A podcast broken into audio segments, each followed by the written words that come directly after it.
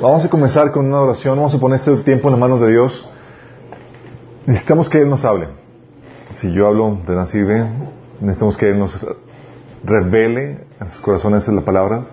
No basta solamente que, con que le, pongamos atención. Entonces vamos a poner esto delante de Dios. Señor, te necesitamos, Padre. Necesitamos que nos hables, que hables a través de mí, que nos enseñes, que quites cualquier velo que hay de nuestro entendimiento, Señor, cualquier cosa que nos esté impidiendo conocer tu voluntad, tal como lo enseñas en tu palabra, Señor. Cualquier cosa que esté estorbando que le podamos llevar a cabo, Señor. Tenemos que, que tu luz, Señor, la luz de tu palabra, ilumine nuestro, nuestro ser, Señor, y nos transforme por el poder de tu Espíritu Santo, Señor. Te lo pedimos en el nombre de Jesús. Amén. Ok, estamos viendo la serie de Padres Sabios hijos grandiosos y hemos estado viendo ya varias temáticas. Esta es la sesión 6 de no sé cuántas.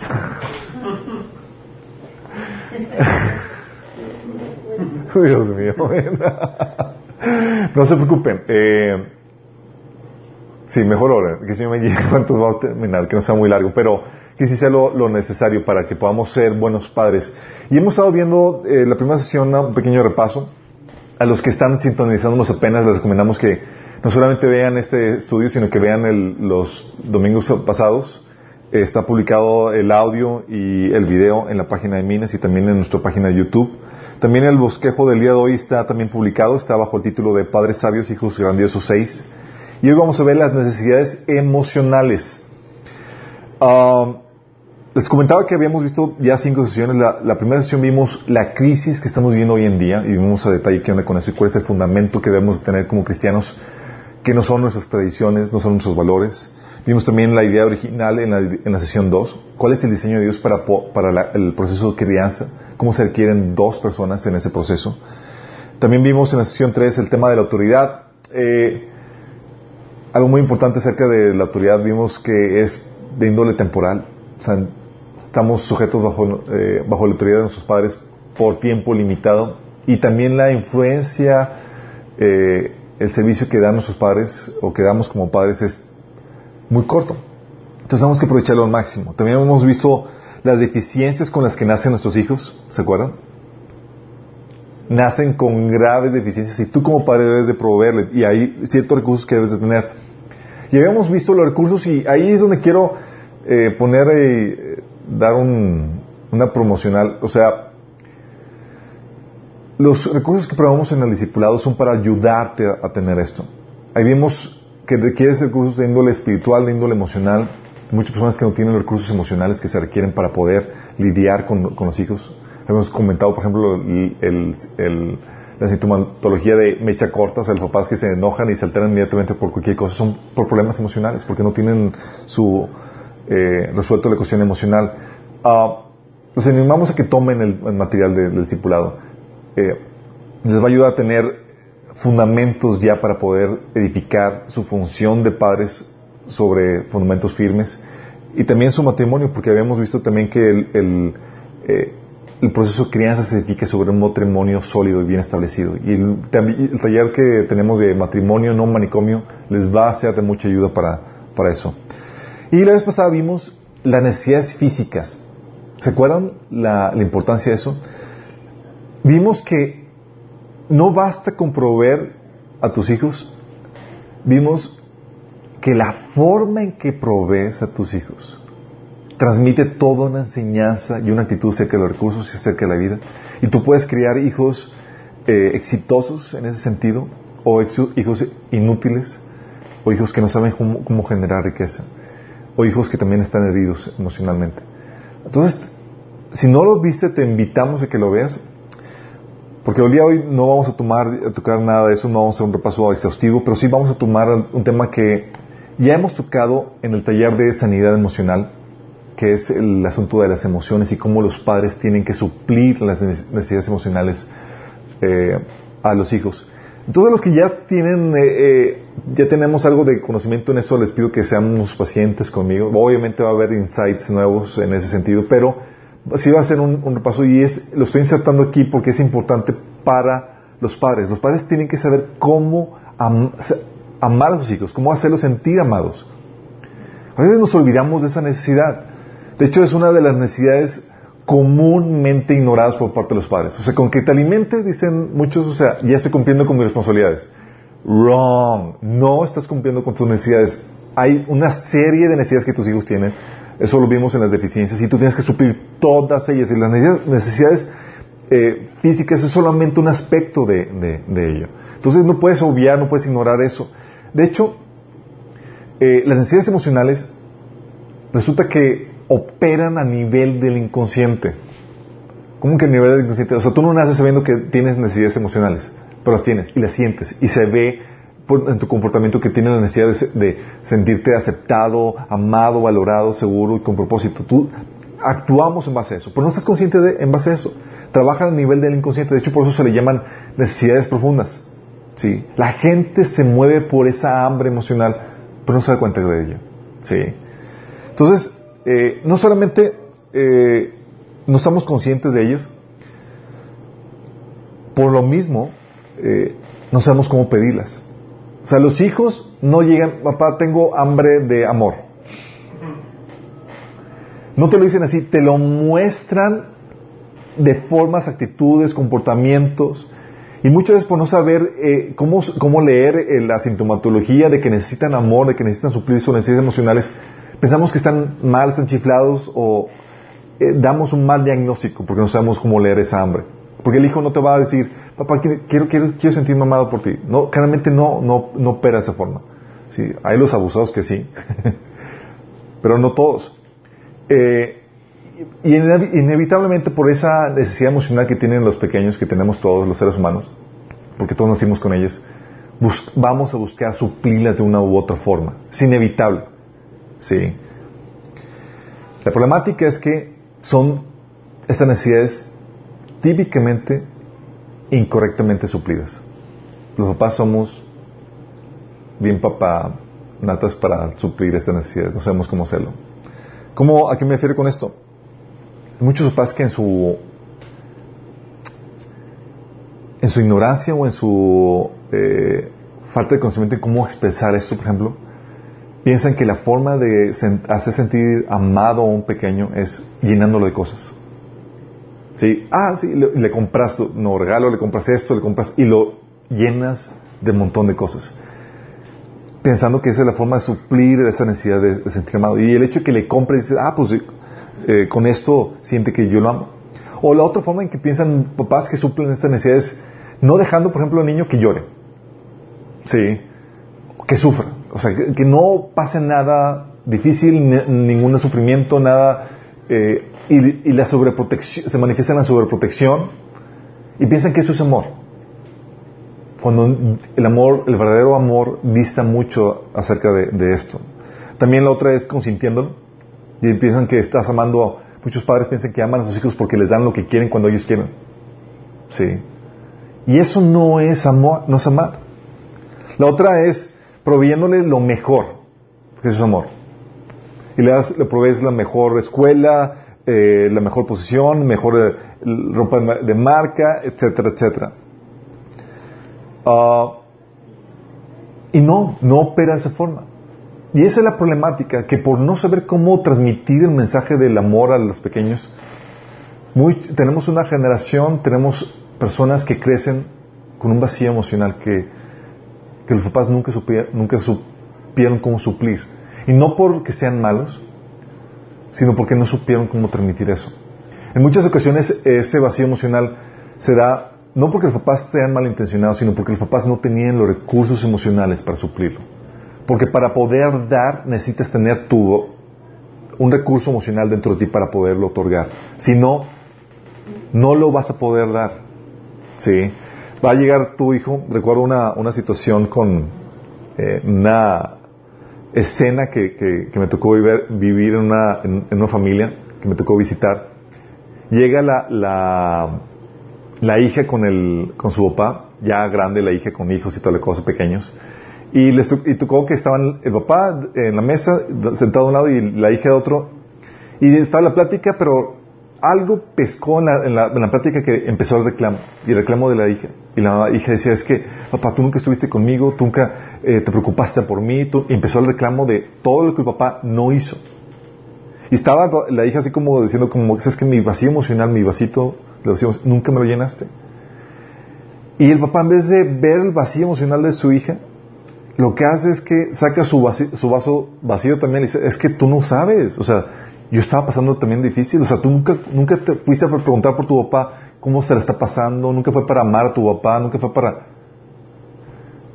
Estaban los dos mendigando amor, buscando que le supieran uno al otro el amor, porque para poder dar amor a tus hijos tú tienes que sentirte pleno, sentirte saciado emocionalmente, si no vas a fracasar en esa tarea. ¿Sí? Y, y esa es la problemática, que de acuerdo a la Biblia, esta hambre emocional, solamente hay una persona que pueda suplirla plenamente. Y es Dios. Fíjate lo que dice Juan 4 del 10 al 14. Dice, estaba, el contexto, llega Jesús, está pasando por Samaria y le habla a una mujer samaritana. y eso era muy, está rompiendo un tabú porque los judíos no se hablaban, no hablaban con los samaritanos y menos si eras mujer. Y Jesús le dice, eh, dame un vaso de agua. Y empieza el diálogo ahí y Jesús le dice, si tan solo supieras el regalo que Dios tiene para ti y con quién estás hablando, tú me pedirías a mí y yo te daría agua viva. Y lo más adelante dice, cualquiera que beba de esta agua, la agua de pozo, pronto volverá a tener sed. Pero todos los que beban del agua que yo doy no tendrán sed jamás. Esa agua se convierte en un manantial que brota con frescura dentro de ellos y les da vida eterna. ¡Wow! Quiero que entiendas esto. Este, ah, esta sed, esta hambre, la Biblia emocional la, la, expresa de esta forma. Esta sed que tenemos todos. Y la llenura, la plenitud emocional la manifiesta de esta forma con un río que fluye dentro, un manantial que brota dentro eh, y que les da vida eterna. Lo mismo vuelve a suceder en Jeremías 2.13, que dice el reclamo de Dios para los israelitas. Dice, porque dos males ha hecho mi pueblo. Uno, me dejaron a mí, fuente de agua viva. Y dos, cavaron para sí cisternas, cisternas rotas que no retienen agua. Y es lo que hacemos muchas veces los seres humanos. No muchas veces, lo hacemos siempre. Si no estamos supliendo nuestra necesidad emocional en Dios, estamos supliéndolo en cisternas y cisternas rotas. Y lo llaman cisternas rotas porque simplemente no llenan, no satisfacen. Solamente Dios puede darnos esa llenura, esa plenitud. Y esa plenitud, esa llenura es por medio de su Espíritu.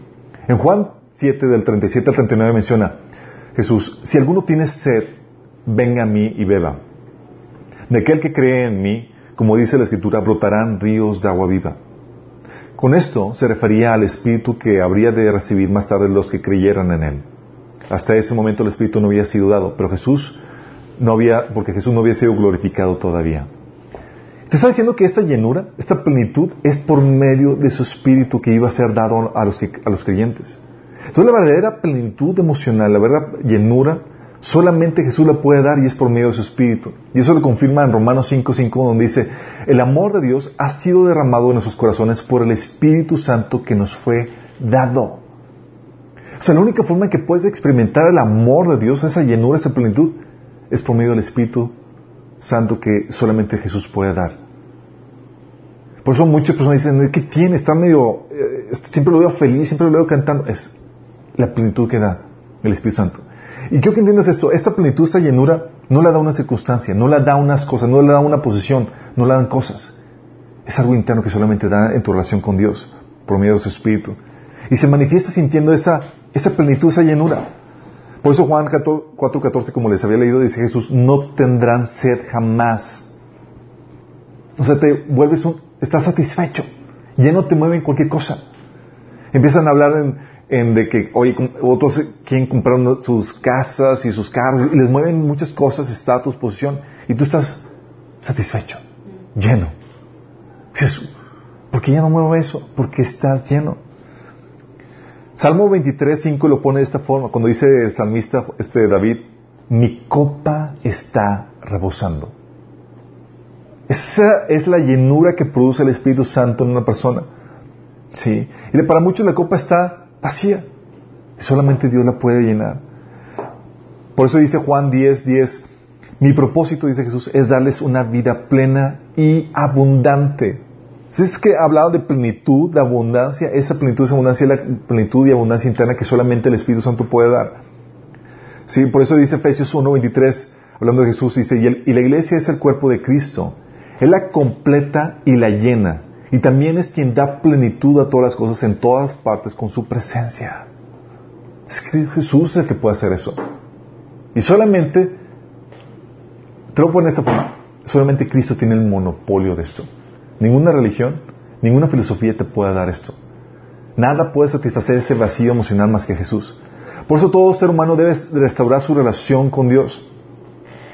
Dice Juan 1.18, hablando de la plenitud de Jesús, dice, de su plenitud todos hemos recibido gracia sobre gracia, hablando de Jesús. Lo dice más adelante. Dice, a Dios nadie lo ha visto nunca. El unigénito, que es Dios y que vive en unión íntima con el Padre, nos lo ha dado a conocer. Esa plenitud que Jesús estaba experimentando era producto de una relación restaurada con el Padre. Y eso es lo que tú puedes tener si tú restauras tu relación personal con Dios. Y la forma para hacerlo, quiero aquí hacer una pausa, es entregando tu vida a Cristo. Entregando tu vida a Cristo, arrepintiéndote y creyendo en que Jesús murió por ti en la cruz. Tú puedes hacerlo y al final voy a dar una, invitación a, eso. Porque si no lo, no, lo haces, si, si Dios no suple tu necesidad emocional, la vas a buscar suplir con las cosas de este mundo. Y fíjate lo que dice acerca de eso. 1 Juan 2, del 15 al 16. No amen al mundo ni nada de lo que hay en él. Si alguien ama al mundo, no tiene el amor del Padre. ¿Sabes qué te está diciendo? Está diciendo, ¿sabes que amas al mundo porque como hay un vacío, lo estás buscando llenar con él. Eso significa que el amor del Padre no está en ti.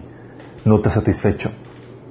Dice, porque nada de lo que hay en el mundo, que es un intenso deseo por el placer físico, un deseo insaciable por todo lo que vemos y el orgullo de nuestros logros y posiciones, nada de eso proviene del Padre, sino del mundo.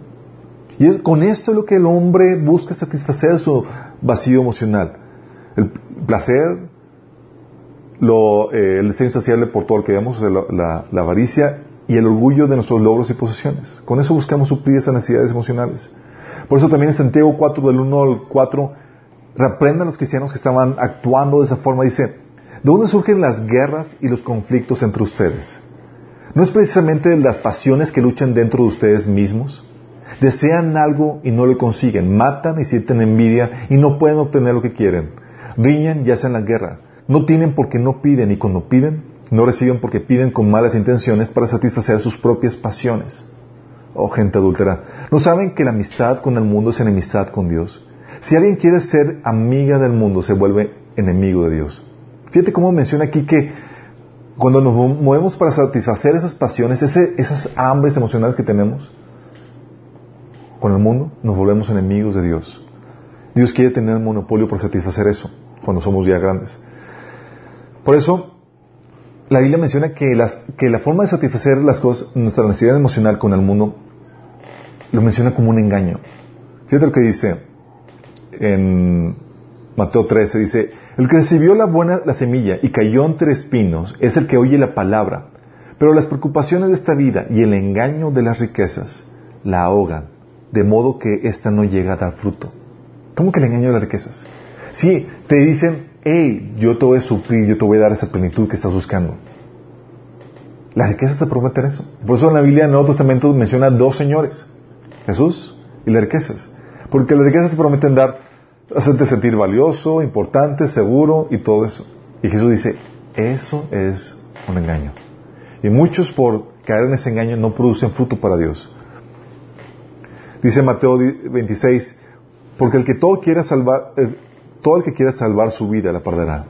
Y todo el que pierda su vida por causa de mí la hallará. Y ese es, la, ese es la, el reto del Evangelio. El reto del Evangelio es, es que renuncia a esas cosas que estás buscando, utilizando para satisfacerte.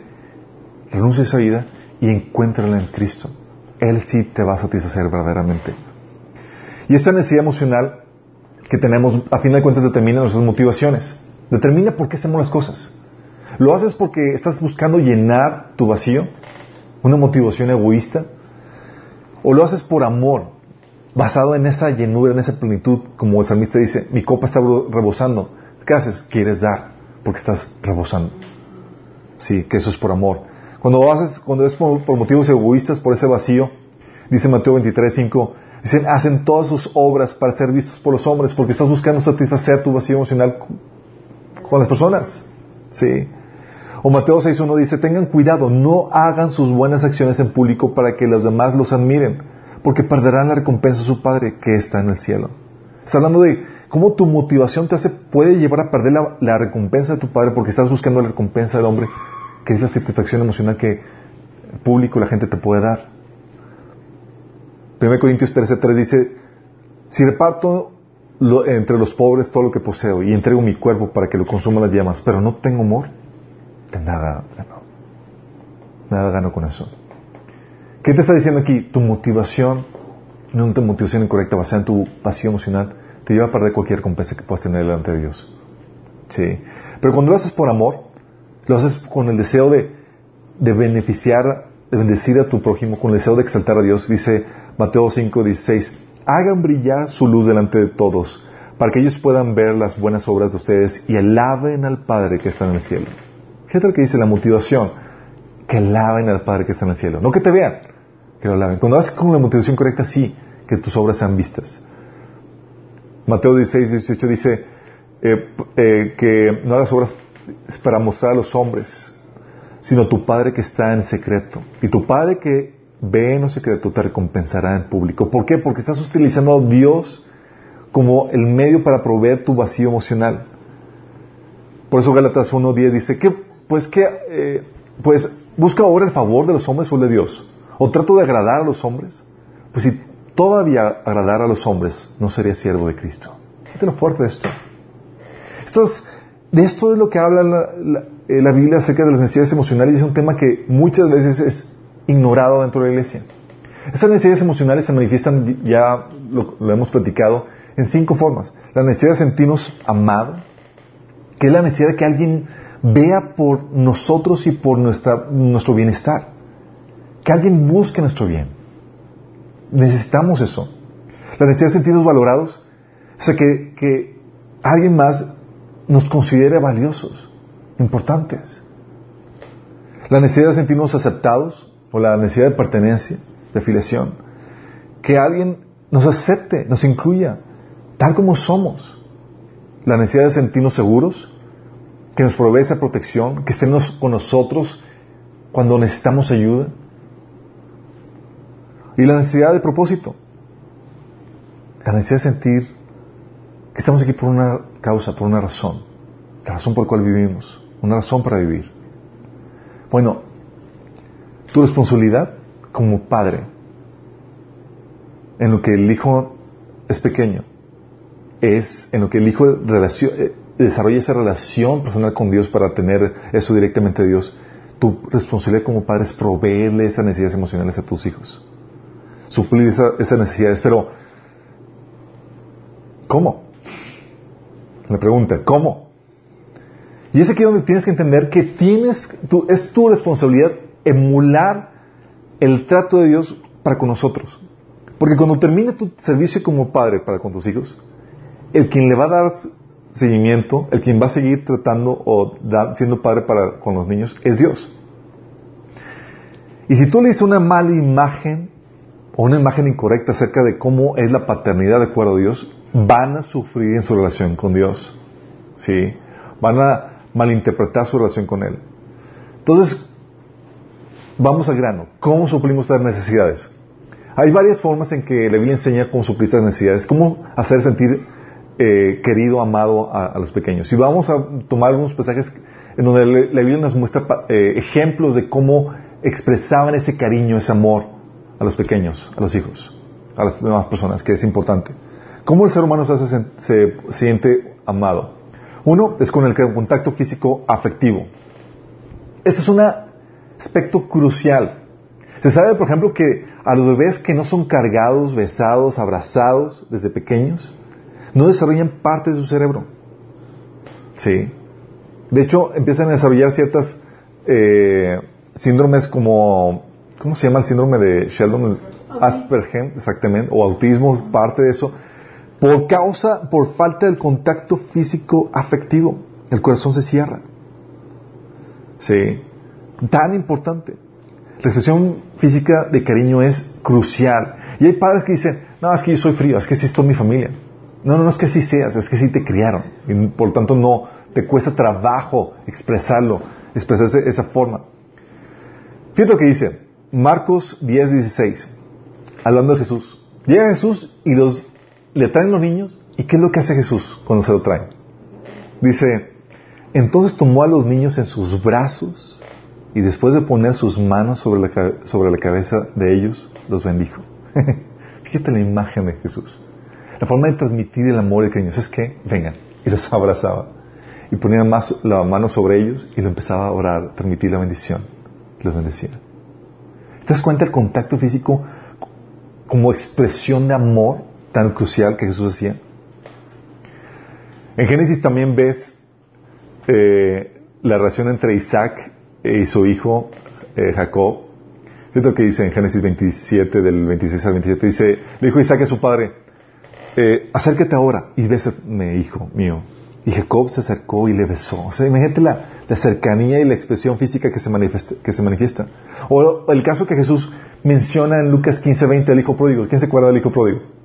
Fíjate lo que dice. Entonces regresó a la casa de su padre y cuando todavía estaba lejos, su padre lo vio llegar.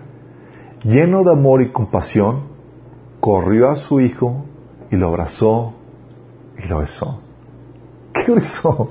Dices, oye, su amor estaba rebosando de amor. ¿Y qué hizo? Pues lo que hace un padre amoroso. Te abrazo y te beso. ¿Qué beso, no? Déjame entenderte esto. Son idiomas, son formas de expresar el amor en un lenguaje que es nato, es natural. Y los hijos lo saben y lo entienden. Saben que si tú lo abrazas y lo besas, estás expresando cariño, ternura, amor. Y los niños lo saben. De hecho, que pues sí, un video antier, no sé si vieron el, el eh, en, en, mi wall de Facebook, de un bebito, su mamá le empieza a cantar. Impresionante, empieza a cantarle eh, a, su, a, su, bebé. Y el niño estaba, así, estaba anonadado y, empieza a como verse emocionalmente al punto de lágrimas se le ve, de cómo su mamá le está cantando. Dices, ¿cómo puedes hacer eso? Tienes a personitas sensibles que saben y sienten, y, sienten el cariño que tú puedes dar con, ellos. Juan 1.18, fíjate la imagen que, que presenta de el Padre con el Hijo. Jesús. Fíjate lo que dice, a Dios nadie lo vio jamás. El unigénito Hijo que está en el seno del Padre, Él le ha dado a conocer. En el seno del Padre. Y te presenta la imagen de Jesús en su regazo, recargado en el seno de su Padre, abrazado por su papá. ¿Te das cuenta de la imagen que está dando? Hablando de, es mi hijo amado. Sí.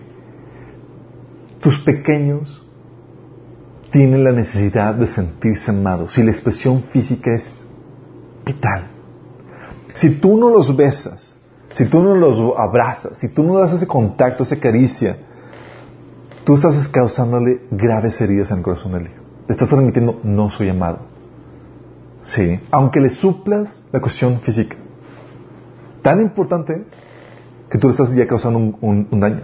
La problemática es que no solamente están los padres que no dan esa, esa expresión de amor, están los padres que la única contacto que dan con los hijos no son el efectivo, es el de golpes y el de trancazos porque se portan mal.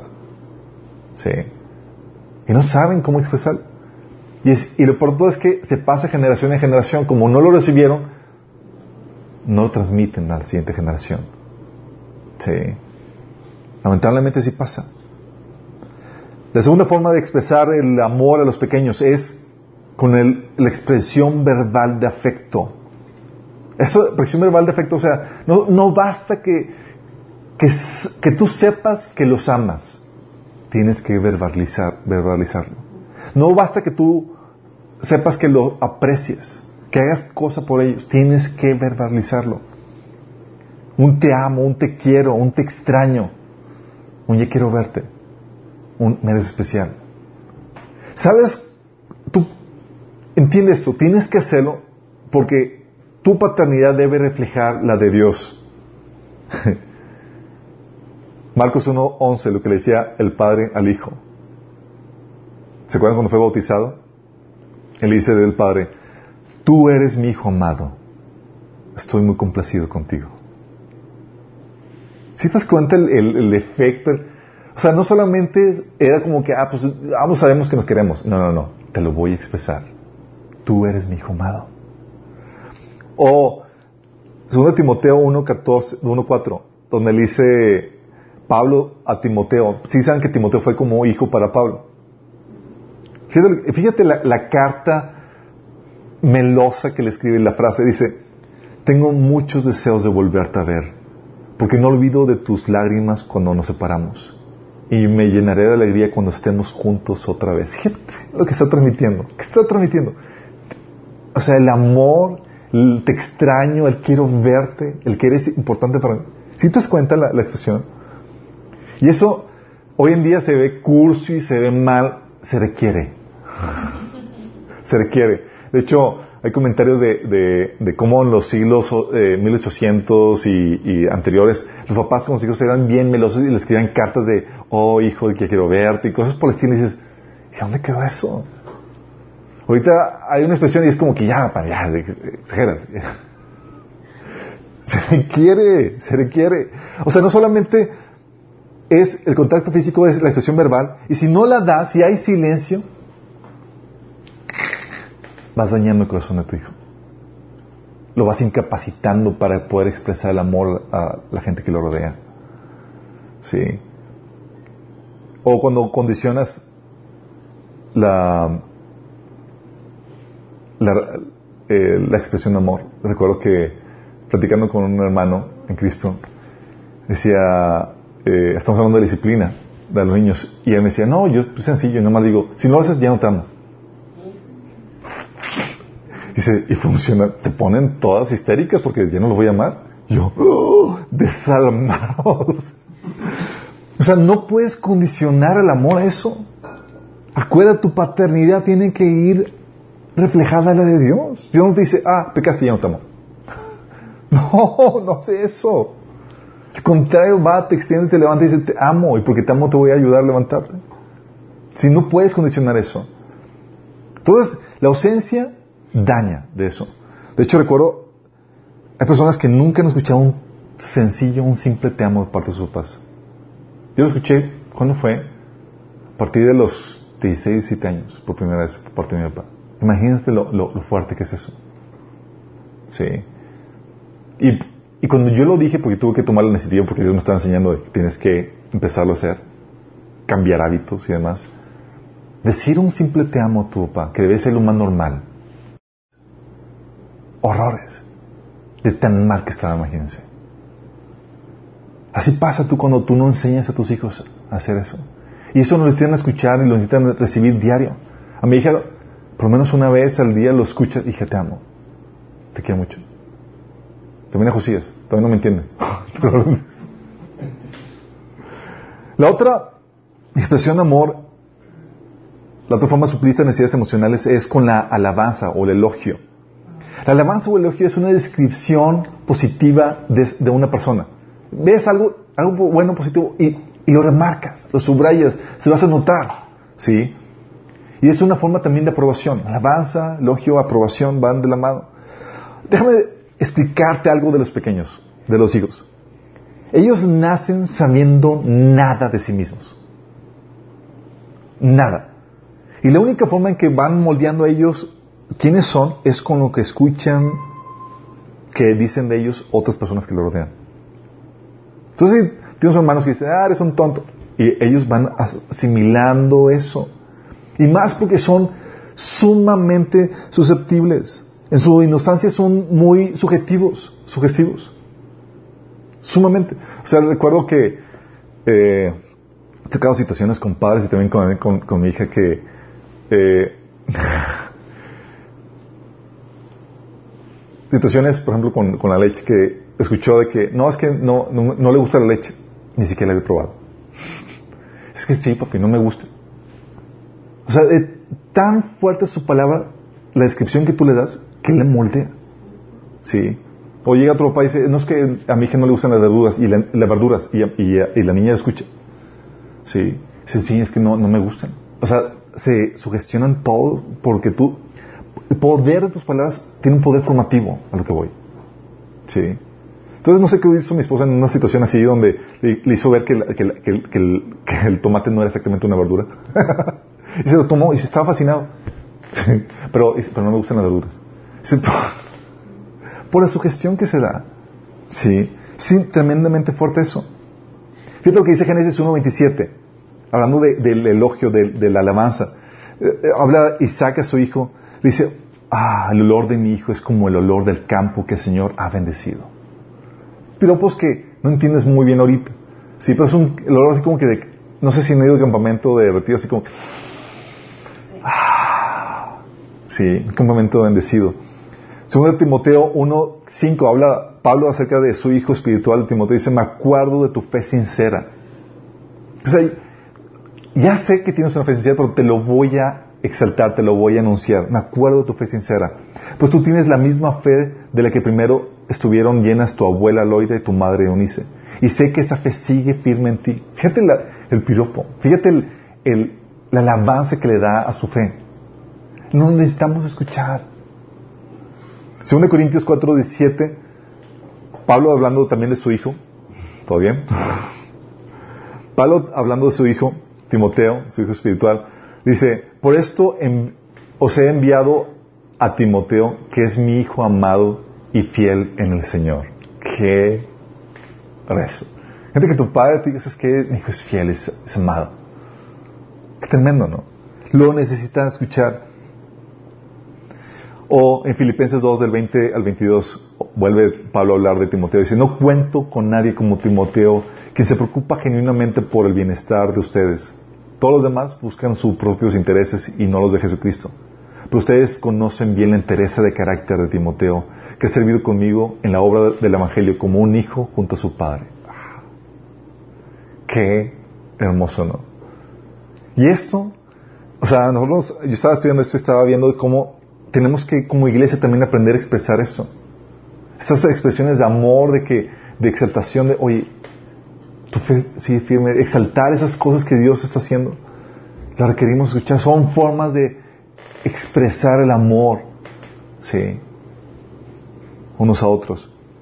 Entonces, si no hay esta alabanza, este elogio, la falta de eso, mi papá nunca dijo nada, nunca me probó, nunca. Wrong, causa, el silencio causa heridas.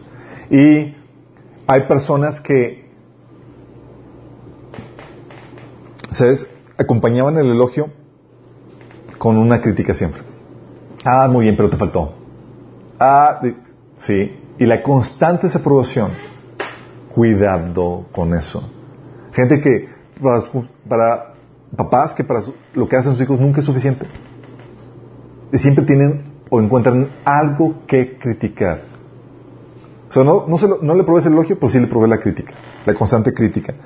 Sí, la, que es, más que crítica, es una descalificación. Porque la crítica es edificante cuando hay alabanza, perfecto, Juan, le estás nutriendo eso. Y hay una crítica, una retroalimentación, pero cuando hay completamente crítica, eso, solamente hay eso, cuando es descalificación y no hay el otro, estás creando heridas en tu, en tu hijo. Porque lo único que está entendiendo es que no puedo, no soy suficiente, no tengo, soy mal. Y los pequeños son muy susceptibles. Tienes que alimentar esa parte. La otra forma de, proveer esta necesidades emocionales que tienen los pequeños es palabras de bendición, palabras que describen un futuro especial en los pequeños. Vimos ahorita cómo Jesús a los pequeños los abrazó, puso manos sobre ellos y los bendijo. ¿Qué, te imaginas que haya dicho Jesús? No menciona ahí qué dijo. Pero al momento de decir que los bendijo, dice, la palabra de bendecir habla de bien decir, hablar bien de ellos. Una descripción positiva para sus vidas. Una declaración de un futuro glorioso. Génesis 27, del 28 al 29 menciona, por ejemplo, un ejemplo de bendición que el padre eh, de Jacob le dio a él, que era Isaac. Dice, del rocío de los cielos y la riqueza de la tierra, que Dios te conceda siempre abundantes cosechas de grano y vino nuevo en cantidad. Que muchas naciones sean tus servidoras y se inclinen ante ti. Que seas el amo de tus hermanos y que los hijos de tu madre se inclinen ante ti. Todos los que te maldigan sean malditos y todos los que te bendigan serán bendecidos. Que imagínate la tremenda bendición. Muchas veces nos conformamos con decir que Dios te bendiga. Puedes ahondar un poquito más en eso, ¿no? Sí, hijo, que seas prosperado, tremendamente prosperado en lo que estás haciendo. Que seas un varón forzado y valiente, que el Señor te habla, eh, bendiga tu descendencia. O sea, puedes abundar en ese tipo de descripción. Esas son palabras de bendición. Y no importa que se haga o no se haga, nutren el corazón del pequeño. Es lo que te importa a ti. Por ejemplo, Génesis 28 del 1 al 4 menciona, entonces Isaac llamó a Jacob y lo bendijo y le mandó diciendo, no tomemos hijas para, de las mujeres de Canaán, levántate y ve a Panam, casa de, de Betel, padre de tu madre, y toma ahí mujer de las hijas de Labán, hermano de tu padre. Y lo fíjate lo que dice, y el Dios omnipotente te bendiga y te haga fructificar y te multiplique hasta llegar a ser multitud de pueblos, y te dé la bendición de Abraham y tu descendencia contigo para que heredes la tierra en que moras que Dios dio a Abraham. Fíjate la, la creatividad para pronunciar la bendición. O sea, no basta el Dios te bendiga, sí. Eh, ¿Cómo? ¿Qué palabra estás pronunciando de, su futuro? De su trayecto. ¿Sí? Si no hay estas palabras de bendición, la ausencia causa heridas. Y luego, más aparte, típica eh, familia disfuncional, Tal vez las únicas palabras que está recibiendo tu hijo no son palabras de bendición, sino de maldición. Ah, eres un bueno para nada, te va a ir mal, bla, y empiezas a insultarlo. Tacha como padre estás haciendo eso. Tacha. ¿Sí? Tacha si le de maldiciones a tu hijo. Reprobado, así como padre. Tienes que arrepentirte. La otra forma de suplir sus necesidades emocionales de los pequeños es con la convivencia. Déjame... Hay cosas que parecen muy obvias, pero se tienen que aclarar aquí, porque a veces en tanta obviedad ya no sabemos que si son o no. Dios te dio pequeños para que vivan contigo. Nada más piensa en eso. vivan contigo. Todo lo que implica. Implica el que tienen que verte, porque la Biblia enseña, y es algo que Dios diseñó, moldeas con el testimonio. Él viéndote cómo te comportas en diversas eh, situaciones, el pequeño tiene que verlo. Por eso Dios diseñó que tus hijos vivan contigo. Es parte del diseño original. Así es que aguas si no pasas tiempo con ellos. Aguas. Estás rompiendo parte del diseño que Dios hizo.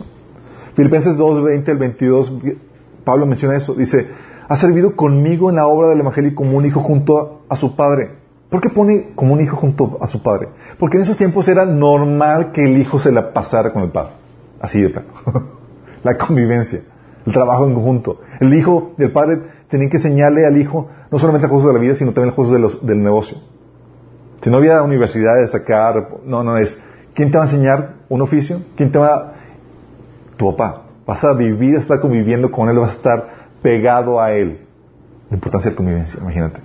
Sí. Que no solamente educa, sino nutre un, eh, parte emocional ahí. Se siente el hijo parte de. Marcos 3, 14. Eh, todo ese proceso de crianza secuencia que es, es algo que Dios tomó y también lo implementó en el proceso de discipulado, en el proceso de la iglesia, el proceso de, de ser discípulos. Por eso Jesús estableció en Marcos 14, dice, estableció a, los doce discípulos, dice, para que estuvieran con Él y para enviarlos a predicar.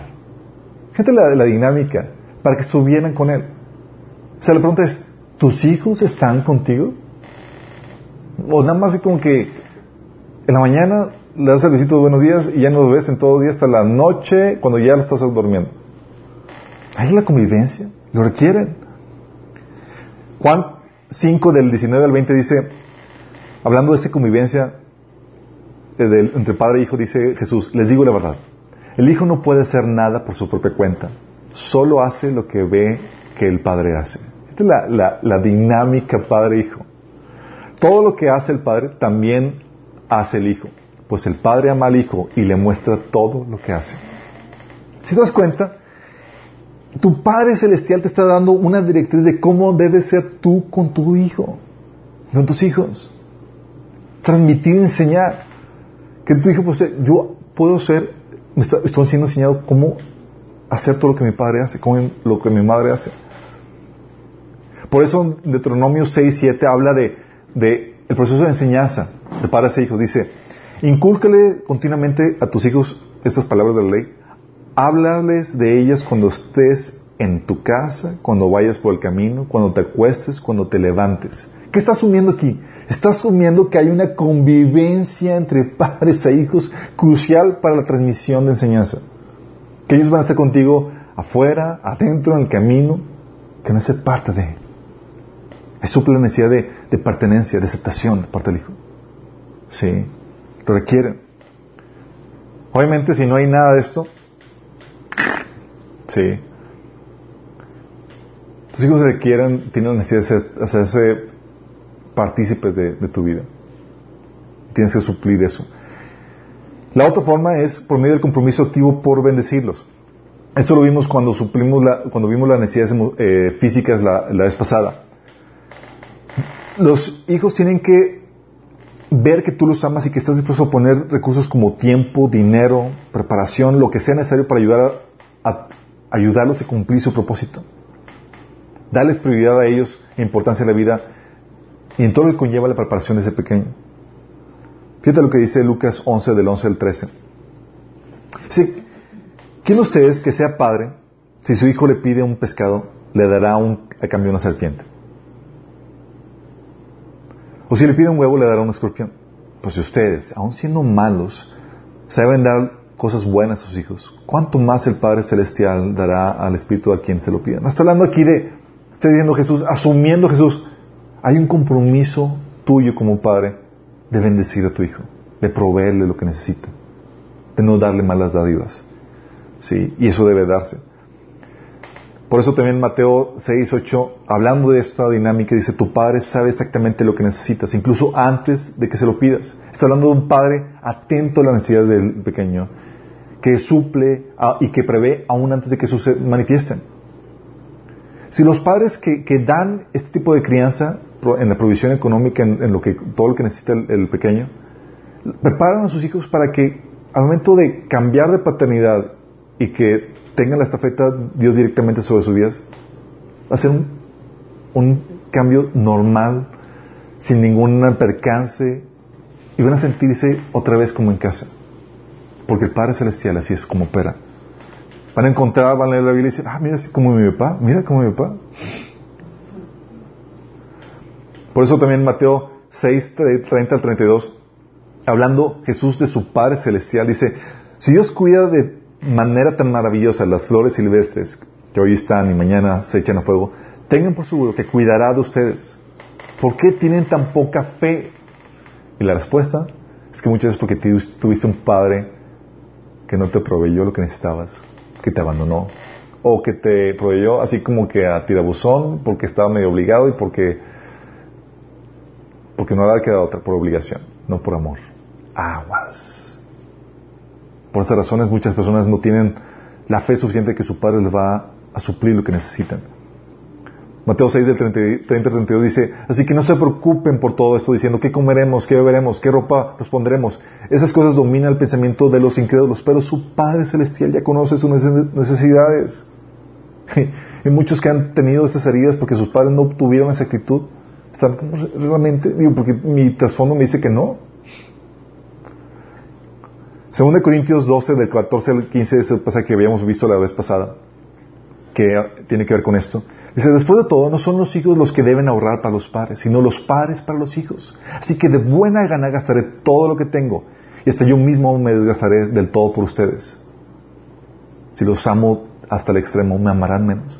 Fíjate la actitud de Jesús, de Pablo, de buena gana me desgastaré. La forma en que provees, este compromiso por bendecir a tus hijos, proviene proviendo los recursos que necesitan para su propósito, para su, para su vida. Habla, los preparas para una buena relación con su padre. Y los hijos necesitan eso. Y la otra forma, la última, es por medio de la disciplina. La disciplina, sí, es otra forma de suplir necesidades emocionales de los hijos. Pareciera raro que les digo eso, pero es verdad. Es lo que dice Hebreos 12, 11. Dice, la disciplina... A ver, Hebreos 12, 11 dice... Mm, bueno, se los platico porque no me parece que... Pero dice que la disciplina, cuando se recibe, es no es causa de gozo. Y déjame aclararte esto. Cuando estás disciplinando al hijo, no dices, ah, sí, me está amando mi padre. No, no. sí. Ah, oh, aunque hay hijos entendidos que sí lo ven ya, sí, sí. Toda forma, todo depende de la forma en que, lo, en que se da. Y eso lo vamos a discutir en otra sesión. Pero, dice, pero cuando, eh, dice eh, Hebreos 11, pero después eres partícipe de los frutos de la cosecha de justicia que se da. Déjame decirte que ha habido situaciones en mi vida donde, gracias a Dios, mi padre, en su, en su, entendimiento que Dios le dio, me disciplinó y me restringió de cosas que yo quería, en mi insensatez, en mi inmadurez. Y yo pensé que, que mi padre nada más era por terquedad, por, por, por mala onda. Pero cuando pasó el tiempo, volteo, digo, wow, ahí me amó mi papá. Ahora veo Ahora entiendo. Cuando toda la disciplina al momento no se, el hijo no siente el amor, cuando ve el fruto de esa disciplina dices, wow, mi padre me protegió. Mi padre vivió por mí. Y esa es la cuestión que por eso que, que es difícil para los padres dar, impartir disciplina, porque no ven, en el momento que están dando, no resulta agradable. Dice el pasaje eh, Hebreos 12, 11, ninguna disciplina resulta agradable a la hora de recibirla. Al contrario, es dolorosa. Pero después produce la apacible cosecha, que es una vida recta para los que han sido entrenados por ella. Así dice el versículo. Gracias, Beto. Monitor. Por eso dice Proverbios 13, 24, el que detiene el castigo, a su hijo aborrece. Lo que dice. No estás haciendo un favor con dejar quitar la disciplina lo estás aborreciendo.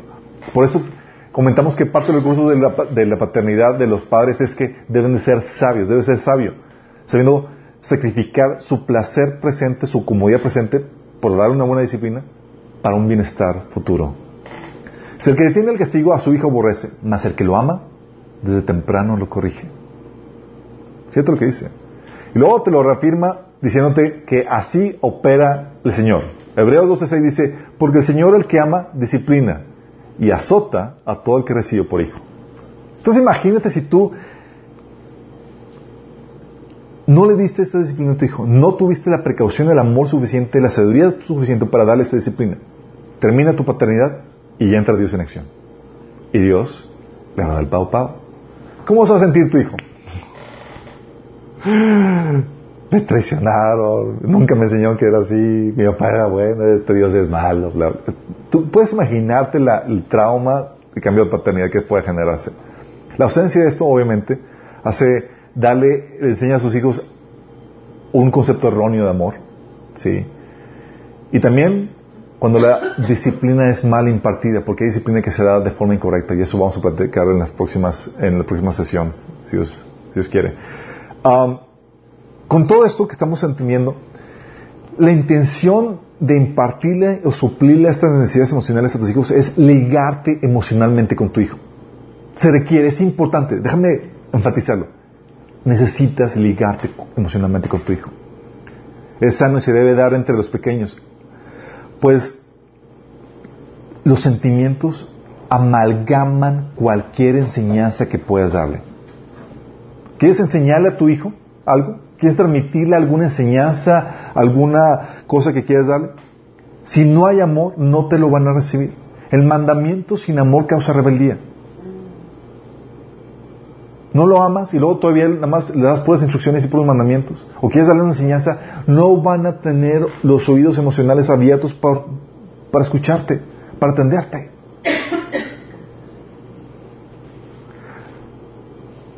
Pero obviamente la idea es que no se quede así, la idea es llevarlo gradualmente a una independencia emocional porque al final de cuentas dice Génesis 2.24 que dejará al hombre a su padre y su madre y se unirá a su mujer y serán solamente una carne. Entonces La idea es que se liguen emocionalmente contigo, pero vayan creciendo en una independencia emocional conforme van desarrollando su relación con Dios, hasta el momento que sean completamente independientes para ellos separarse de ti. No es correcto que tú como padre quieras mantener esa dependencia emocional toda la vida. Acuérdate que la idea y la meta de la paternidad, eh, ¿cuáles son? Eso lo vimos en la segunda sesión de, este, de, este, de esta serie. Entonces, si tú no suples sus necesidades emocionales, ¿qué crees que va a pasar? Tu influencia sobre su vida será poca o nula. Así de plano. Tú puedes darle alimento, bebida, tú puedes darle, suplir todas tus necesidades físicas. Pero no hubo ese amor. Tu influencia sobre su vida, poca o prácticamente nula. Porque por naturaleza somos influenciados por aquellas personas que suplen esa hambre emocional que tenemos. Por eso somos, los niños son muy influenciados por, sus amiguitos, por la gente, porque suple, la gente que suple esas necesidades emocionales. Por eso son fácilmente manipulados por, por su grupo de amigos y demás, porque están supliendo sus necesidades emocionales por ellos. Entonces, si tú no los suples, los expones a la influencia de otras personas, amigos inmaduros, personas que quieren abusar de ellos. ¿Han visto los reportajes acerca de cómo consiguen hay una red en, eh, en, no me acuerdo qué estado de México donde prostituyen, es conocida porque prostituyen a las, a las, a las chicas. Um, Tlaxcala.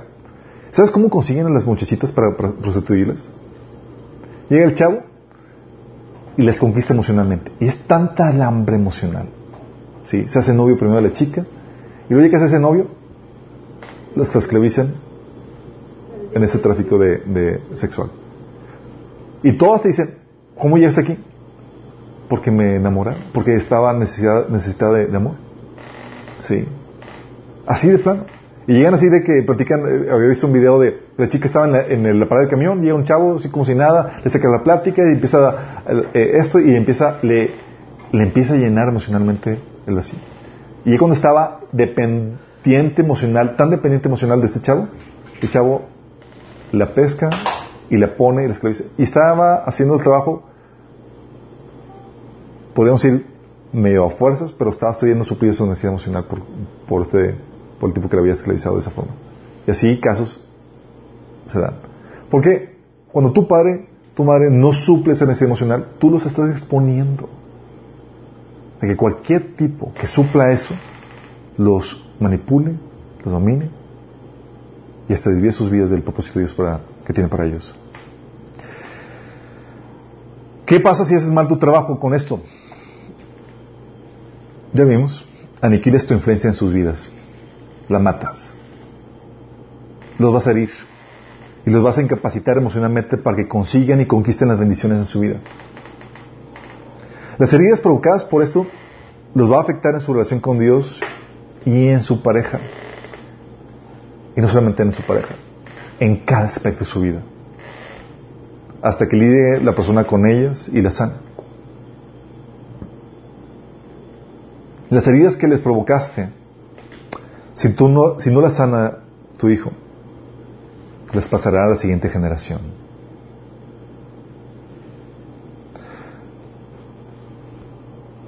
Si no haces bien tu trabajo, vas a cocinarle traumas a tus hijos. De hecho, hay sintomatologías, como habíamos visto, el síndrome de Asperger. Asperger si no saben qué es eso, es tipo el personaje de Sheldon, que tiene problemas, problemáticas para empatizar, lo que le habíamos llamado en el taller de sanidad emocional el espíritu adormecido. También el síndrome de corazón endurecido, personas que no son vulnerables para expresar sentimientos, para sentirse necesitados emocionalmente, o para incluso emprender cosas en su, en su vida porque no tienen los recursos emocionales para arriesgar cosas. Y en ese sentido, déjame aclararte, porque tú le dices, oye, es que mis papás fueron, o sea, lo opuesto a todo lo que debieron, debieron haberme hecho. No es el único. Muchos hemos pasado por este tipo de situaciones. Y Dios ha puesto provisto recursos para sanar tus heridas. Gracias a Dios que no hay nada que el hombre haga mal que Dios no tenga la contraparte para solucionarlo.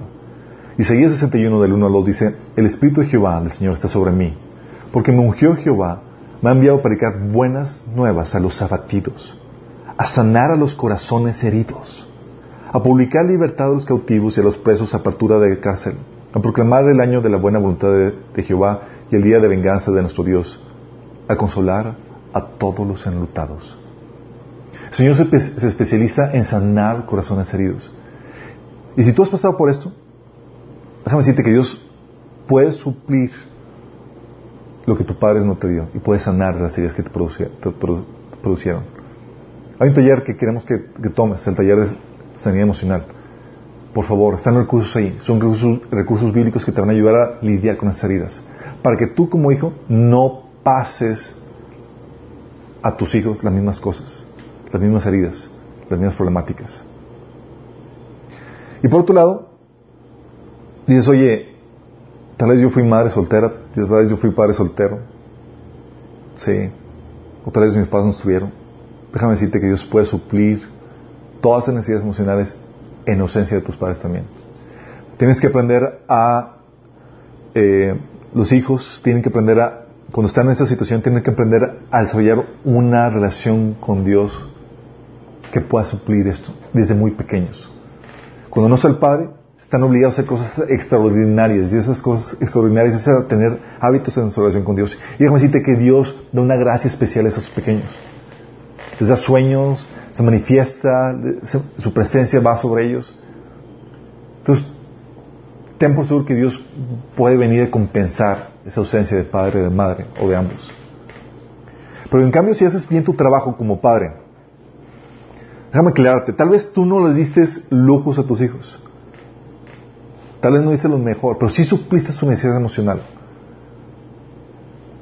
Le habrás dado la parte más importante, e incluso la parte más importante que la parte, que la parte espiritual.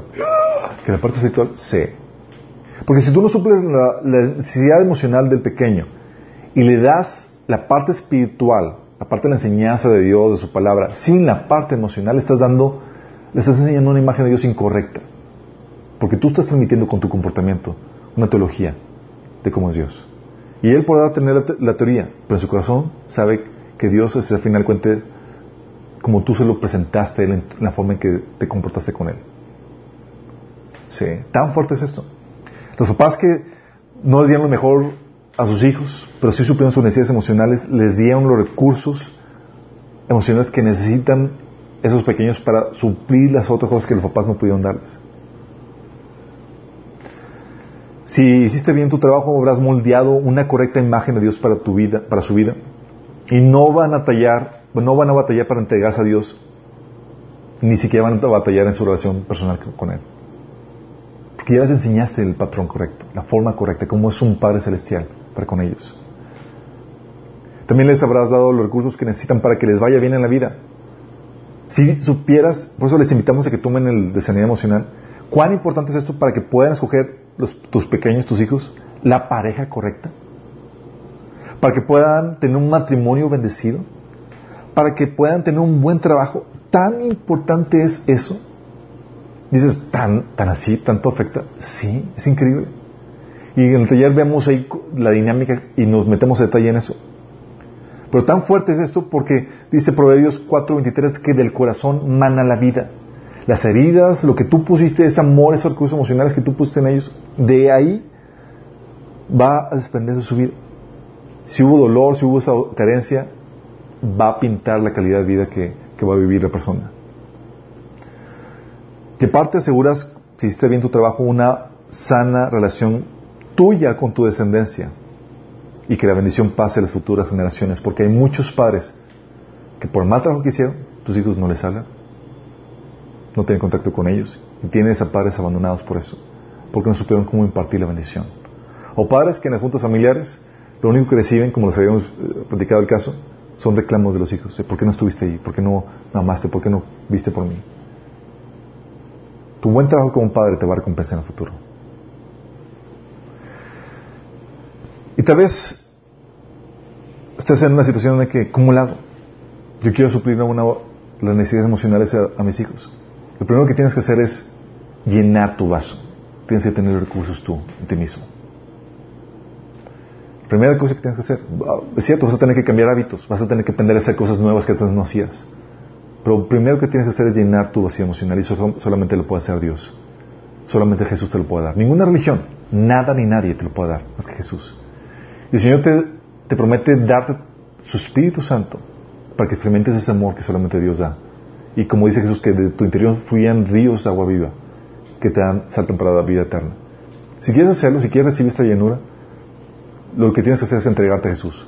Entregarte a Jesús me refiero que vas a vivir bajo su liderazgo, bajo lo que Él ordena en su palabra. Si quieres hacerlo, dice la Biblia que toque el que invoque el nombre del Señor será salvo. Invocarle significa pedirle salvación. Y lo puedes hacer aquí y ahorita. Puedes cerrar tus ojos ahí, tu polla en, esta, una oración donde le dices, Señor Jesús, el día de hoy te entrego mi vida. Te pido que me perdones. Hoy quiero que, que me salves y que me des tu Espíritu Santo. Yo creo que moriste por mí en la cruz y que resucitaste para el perdón de mis pecados. Y hoy acepto tu salvación. Amén. Si hiciste eso, es el primer paso. Si hiciste esto genuinamente, si realmente te arrepentiste, vas a manifestar ese arrepentimiento con tus obras. Vas a empezar a leer la Biblia, vas a empezar a congregarte, vas a empezar a, reformar tu vida. Y de los que ya somos, conocemos al Señor, y dices, oye, le han metido la pata como padre, como no les, he hecho, no les he hecho sentir a mis hijos que son amados, no les he dado el contacto físico efectivo, no les he bendecido, no les he dicho te amo es tiempo de que te arrepientas. Que empieces a cambiar tus patrones, porque todavía estás a tiempo. Si tus hijos están en tu casa, todavía estás a tiempo para que ellos salgan de tu casa cuando se independicen. Entonces vamos a arrepentirnos. Vamos a pedir al Señor que nos ayude en este proceso de paternidad. Padre Celestial. Señor, hoy, como Padre, Señor, reconocemos que hemos fallado, Señor, y queremos pedirte que nos perdones. Porque no hemos provisto para nuestros hijos más allá de, las necesidades físicas que ellos tienen. No hemos ido a, suplirles las necesidades emocionales que, con las que ellos han nacido, Señor. Señor, y te rogamos que nos ayudes en esto, no solamente nos perdones, que nos ayudes a tener el dominio la voluntad para cambiar los hábitos y desarrollar hábitos nuevos. Ayúdanos, Señor, en nuestra deficiencia, en nuestra debilidad. Te lo pedimos en nombre de Jesús. Amén. Nosotros terminamos. Los que nos sintonizaron, nos vemos el próximo domingo, misma hora, mismo canal.